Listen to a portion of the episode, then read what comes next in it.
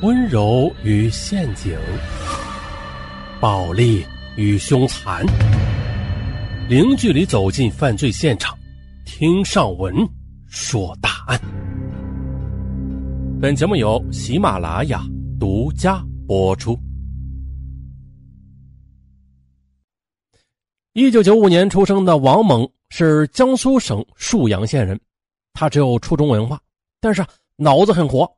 还自学了计算机操作。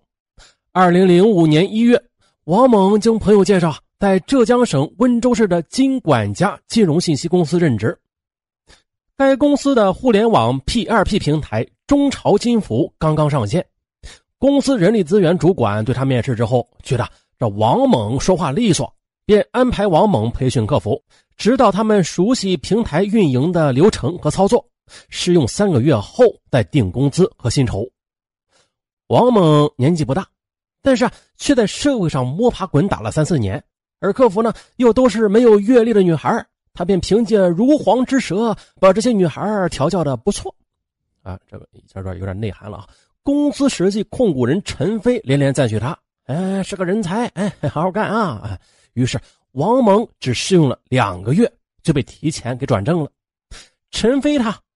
接着，控股人陈飞专门的让他负责中朝金服后台的推广和员工培训，开出的保底工资是两万元，达到一定业绩啊，再按照平台借贷余额的千分之五给他们提成。平台刚刚运营时，这业务嘛也是不温不火的，于是呢，王猛也是拿了半年的两万元的月薪，啊，结果啊，到了二零一六年七月起，平台融资突然就火爆了，于是啊，他就估算了一下。月薪两万元与实际业绩的提成，哎呦，相差很大。于是他便向陈飞提出：“我要按提成来发工资，不要保底了。”可陈飞嘛，却为难的说：“这业绩刚刚冲上来，平台前期的投入还没有回本呢，并且陈飞又提出了要修改原来的约定，将原来的提成的千分之五降到千分之三。但是王猛觉得，按照现在的走势，业绩应该还会往上冲的。”便做出了妥协。他强调：“陈总说话要算话哦。”此后数月，王猛发现陈飞啊仍然是按照平台新增业绩给自己算提成，到手大约是三万元。啊，这个收入与其他骨干员工相比是个比上不足，比下有余。啊，王猛啊暂时也就忍气吞声了。到了二零一六年的十月，这时候啊平台借贷余额也是猛涨。按照陈飞做出的千分之三的承诺，他应该拿到嗯六七万元的月收入。这下与他每月的三万元收入相差就很大了。这下王猛再也耐不住性子，他到陈飞的办公室提出要求，按照平台每个月总代收入余额给自己算提成。陈飞抢白道：“哎，这业务是大家做出来的啊，凭什么让你坐享其成啊？”可王猛舍不得到嘴的肉，口气软下来问。那按照总贷收入余额的千分之二行不？陈飞点了点头。可是啊，十一月份拿工资时，王蒙仍然只拿到了三万元。此后连续三个月，王蒙连续与陈飞提出诉求，陈飞也继续的敷衍他。到了二零一七年二月二十八日，王蒙与陈飞大吵了一架，陈飞勒令他滚蛋。王蒙也火了，他吼道：“你行。”卸磨杀驴是吧？好，好，好，咱等着瞧。王猛就这样失去了待遇不错的职位，他又觉得自己被忽悠了，心里恨极了陈飞。在离职之后，他又多次的追问陈飞有关提成的问题，陈飞不予理睬。在二零一七年七月的下旬，王猛从过去下属的员工嘴里套出了平台违规放贷的线索。于是，在某网络平台以“旺财一哥”的网名发了个帖子，帖子称啊，曝光中朝金服老板陈飞涉嫌非法吸收公众存款啊，向公安部门举报。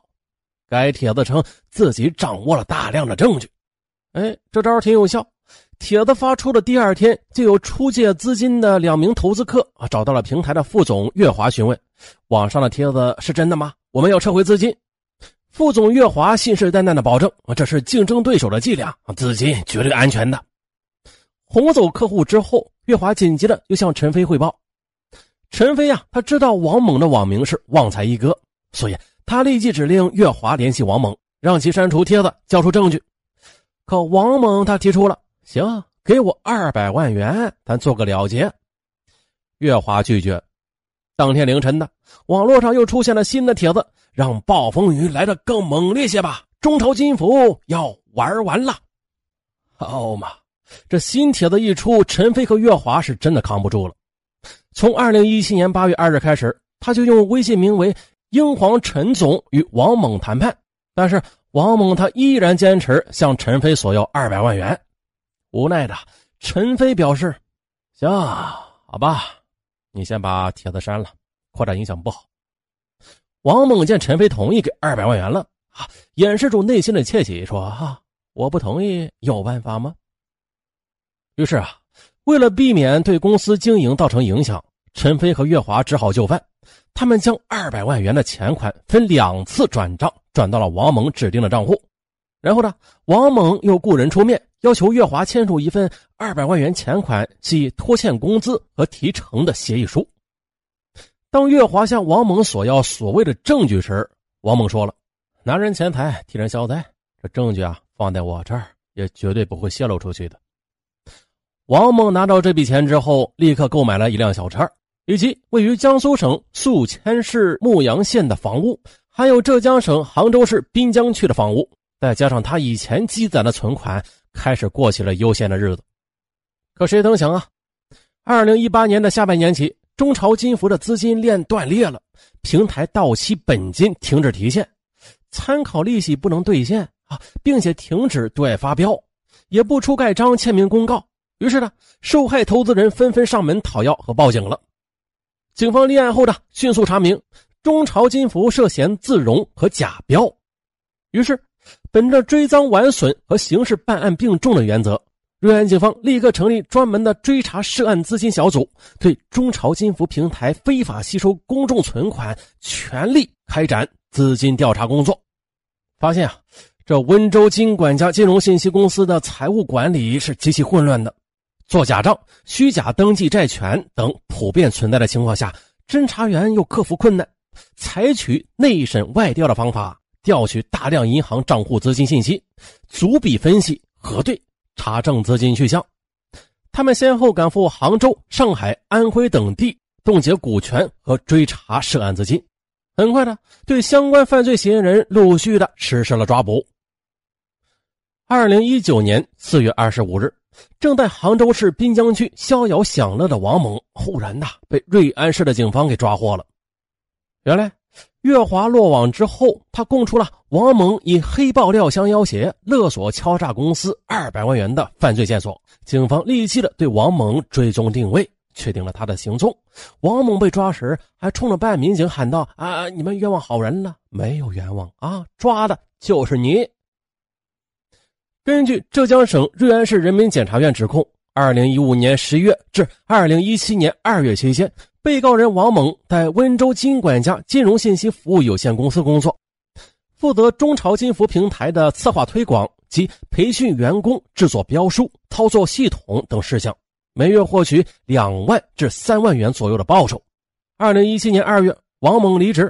同年七月份，其以中朝金服平台涉嫌违规放贷啊，在网络平台发帖曝光，敲诈陈飞、月华人民币二百万元。陈飞、月华先后电话联系被告人王猛，要求删帖，但是被告人王猛却以删帖为由要二百万元。可是遭到拒绝之后，被告人王猛啊继续在网络平台发帖，向被害人陈飞、月华施加压力。最终，陈飞、月华被迫的将二百万元转给了王猛。啊，这是基本事实。可是啊，法庭辩论期间，王猛说自己没有敲诈勒索。也没有以删帖为条件索要二百万元。他离开公司时，这平台总余额是一点三亿元呢。